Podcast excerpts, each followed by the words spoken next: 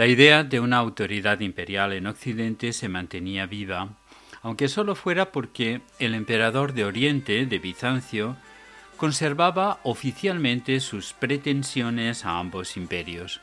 Justiniano trató de hacer efectivo ese dominio, pero tras sus campañas militares tan solo logró afianzar su poder en pequeños territorios del sur de Italia. La creación de los estados pontificios y la anexión de la Lombardía al reino franco provocaron las protestas de los bizantinos, que no se tradujeron en ninguna acción concreta, pero probaron que el concepto de imperio, también en Occidente, seguía presente, al menos en teoría, en los presupuestos políticos y las aspiraciones de algunas nacionalidades e individuos. En la época que nos ocupa, tan solo dos grandes estados podían aspirar a revestir la autoridad imperial en el oeste de Europa, reuniendo los diferentes pueblos que la conformaban. La mencionada Bizancio, por una parte, y por la otra el emergente reino franco, que iba incorporando rápidamente territorios y ganando una creciente influencia en la cada vez más poderosa entidad espiritual en que se había convertido Roma. Ahora bien, mientras Bizancio se convertía en el terreno de cultivo de numerosas herejías, enemistándose así constantemente con el Papa y agrupándose cada vez más decididamente en torno al patriarca de Constantinopla, el reino franco se erigía como el instrumento militar de la cristianización de Occidente, así como la espada defensora de la Santa Sede contra sus enemigos o agresores puntuales. De este modo, llegados a finales del siglo VIII, el trono bizantino atravesaba una situación de extrema volatilidad política, al tiempo que el propio Papa, a la sazón León III, era víctima de numerosas sublevaciones en sus estados, agravándose su situación hasta que el 25 de abril de 799 sufre un verdadero atentado, pues durante la celebración de la procesión de las grandes letanías, la multitud incitada por Cámpulo y Pascal, sobrinos de su antecesor Adriano, el uno sacristán y el otro primiciero de la Iglesia, descontentos de verse privados del poder que habían gozado en tiempos de su tío, comenzó a adoptar una actitud francamente hostil hacia el pontífice, el cual es derribado de su mula, molestado y finalmente encarcelado si bien pocos días después interviene el duque Franco Dirigiso de Spoleto, quien lo libera y lo confía a unos misi dominici. Dadas las circunstancias, el pontífice, no solamente a León III, sino también sus predecesores y sucesores, con el fin de asegurar la protección del dominio temporal de la Iglesia, no podía sino volverse hacia los monarcas francos para recabar su apoyo y protección. Como consecuencia de todo ello, León III escribió una carta a Carlomagno en 799, el cual se encaminó hacia Roma en el otoño del año 800, restaurando la autoridad del Papa, quien, el día de Navidad, lo coronó emperador y la nobleza romana lo saludó con el nombre de Augusto. La ceremonia, parece ser, no fue del gusto del principal interesado, pues el ritual empleado otorgaba mayor protagonismo al Papa que al coronado. En efecto, el primero deposita de improviso la corona sobre la cabeza del segundo, en el momento en que éste se hallaba rezando y solamente después lo hace aclamar y se prosterna ante él. Una manera de proceder que significa que es el Papa quien hace al emperador. Este, según Eginardo, el biógrafo de Carlomagno, habría preferido que se hubiera seguido el ritual bizantino, es decir, primero aclamación, seguidamente coronamiento y para finalizar adoración o prosternación, el Papa se arrodilla ante el emperador. Mucho más tarde, Napoleón, acordándose de este episodio, se pondrá él mismo la corona en la cabeza. Como era de esperar, ante tal nombramiento, Bizancio protestó. Incluso se llegó a pequeñas luchas en los territorios de Istria y Venecia, pero al cabo, en 812, el emperador bizantino Miguel Rangabé reconoció el título a Carlomagno, quien devolvió las tierras conquistadas. Al igual que todo imperio, el de Carlomagno contenía las más diversas nacionalidades que, en este caso, conservaron sus leyes y cierta autonomía. Fueron, sin embargo, suprimidos los duques cuyo excesivo poder podía resultar peligroso, y se confió a los, a los condes, cargo no hereditario sino vitalicio, la administración de los diversos territorios. No obstante, la voluntad del emperador era la ley suprema, la cual llegaba a los confines del imperio mediante los Missi Dominici, quienes, como su nombre indica, eran los encargados de hacer sentir la presencia imperial por todas partes, llevando sus órdenes y vigilando la actuación de los jefes y el estado de las provincias. Se desplazaban por parejas, uno de ellos era eclesiástico y el otro laico. Cada uno de estos pares tenía su propia circunscripción que, que recorrían con suma regularidad y en la cual celebraban asambleas generales. La corte del emperador estaba constituida esencialmente por funcionarios palatinos, de los cuales elegía el consejo que debía asesorar al monarca. El apocrisiario o gran limosnero y el conde de palacio se hallaban al frente de la doble jerarquía eclesiástica y civil. Del primero dependía el clero adicto a palacio. Él era quien se ocupaba de todo lo concerniente a la religión y al orden eclesiástico, a las cuestiones de los capítulos y de los monasterios, a las reclamaciones presentadas al príncipe respecto a asuntos de la Iglesia. La principal atribución del conde palatino era fallar sobre los negocios sometidos al rey, como juzgar en apelación, interpretar o conciliar las leyes, para lo cual debía recurrir a menudo al consejo del príncipe. Tenía a sus órdenes al canciller, que fue posteriormente encargado del sello y del despacho de los actos emanados de la corona.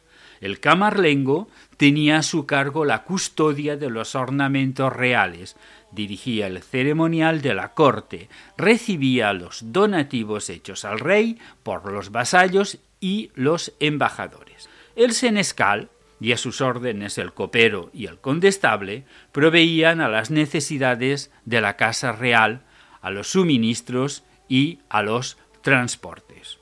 Un prefecto de las cazas, cuatro cazadores de pájaros y un halconero atestiguaban del nuevo género de placeres introducidos por los septentrionales. En las ciudades y aldeas había vicarios, en los, en los campos centenarios y decani, pero cuando se trataba de cuestiones referentes a la libertad y propiedad de los ciudadanos, la sentencia quedaba reservada al conde. Tenía el emperador siempre cerca de sí tres personajes instruidos y sabios, de los cuales uno estaba en todo momento a su lado, para tomar nota de cuanto se le ocurría sobre los objetos más variados de interés público. Se conservan algunos ejemplos. Nos conviene ordenar que los que trajeron caballos de regalo inscriban su nombre sobre cada caballo. Entiéndase lo mismo en cuanto a los vestidos de las abadías. Nos convendrá ordenar que donde quiera que se hallen vicarios que hagan o permitan hacer algún daño, se les expulse y se proceda a la elección de otros mejores. Otras se referían a las preguntas que pensaba hacer ora a los obispos, ora a los condes en las asambleas generales. ¿Por qué acontece tanto en las fronteras como en el ejército que cuando hay que hacer algo en defensa de la patria, no quiere el uno prestar apoyo al otro. ¿De dónde emanan esos continuos procesos por los cuales cada cual quiere tener lo que ve poseer a su semejante? César Cantú nos informa como si hubiera estado allí. Una actividad infatigable, le llevaba a ocuparse de todo y a inmiscuirse en las cosas más disparatadas. Tan pronto llama la atención de sus comisarios sobre los beneficiados y sobre los que le deben, como les manda formar un recuento de las tierras dominiales y de los beneficios, a fin de saber lo que posee en cada legación la corona, como los intima a que velen para que los monjes copien correctamente los libros o bien invita a los mismos monjes a hacer uso de una buena ortografía y de caracteres legibles. Recomienda construir diques y dos puentes sobre el Sena. Determina el precio de los granos. Se ocupa personalmente de los tratados con los emires de España para facilitar la libertad de los cambios. Piensa, en fin, en reunir el océano y el ponto euxino.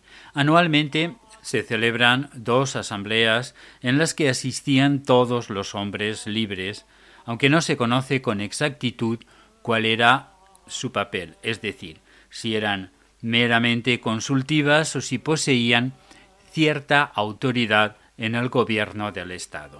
Parece ser que los asistentes podían proponer lo que creían oportuno así como pedir la derogación de lo que les disgustaba.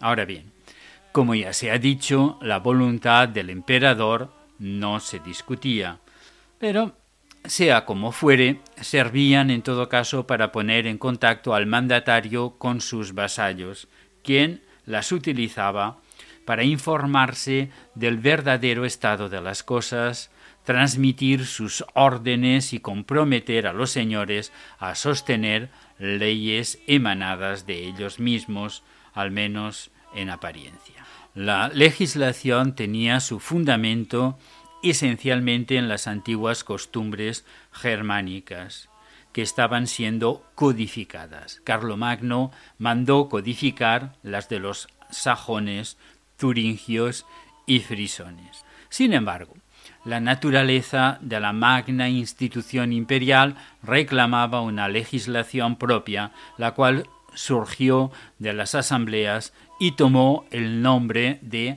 capitulares, designación que también se daba a las instrucciones confiadas a los misi dominici, en el momento en que salían para su inspección. Ambas tenían validez general y se aplicaban a todos los pueblos del imperio.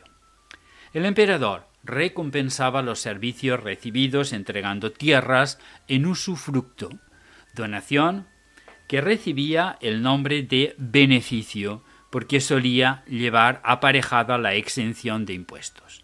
También entregaba los derechos sobre la pesca, explotación de bosques o cobro de peajes, pontazgos o aduanas. Estas dotaciones fueron vitalicias en principio, aunque tendieron a convertirse en hereditarias.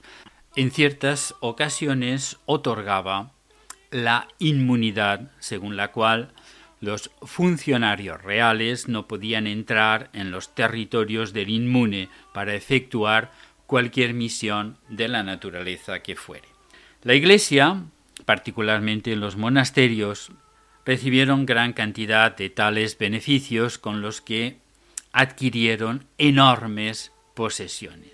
Junto a esta labor política y legislativa, hay que poner en el crédito de Carlomagno y de quienes le rodeaban un formidable impulso en el campo cultural. Su reinado constituyó el punto de arranque de un movimiento intelectual poderoso que sentó las bases de la entera cultura del medioevo, pues Carlomagno consiguió atraer a su corte a los hombres más sabios de su tiempo, entre los cuales cabe citar a Alcuino de York, famoso maestro inglés, discípulo a su vez de Beda el Venerable, científico, historiador, lingüista y traductor. Al historiador Paulo Diácono, autor de una historia de los lombardos, Pedro de Pisa, gramático, Teodolfo, obispo de Orleans y muchos más. El primero de ellos, Alcuino, se trajo consigo los métodos pedagógicos de la famosa escuela de York, que comprendían el estudio de, de las siete artes liberales, el trivium, gramática, retórica y dialéctica, y el quadrivium, aritmética, geometría, música y astronomía, dirigiendo asimismo la escuela de palacio a la cual asistía el propio emperador junto con sus familiares y consejeros. De esta escuela salieron importantes discípulos como Eginardo, quien escribió la vida del emperador, Rábano Mauro, obispo de Maguncia y abad de Fulda, gran difusor de la cultura entre los germanos, y Amalrico, que sucedió a Alcuino en la escuela palatina.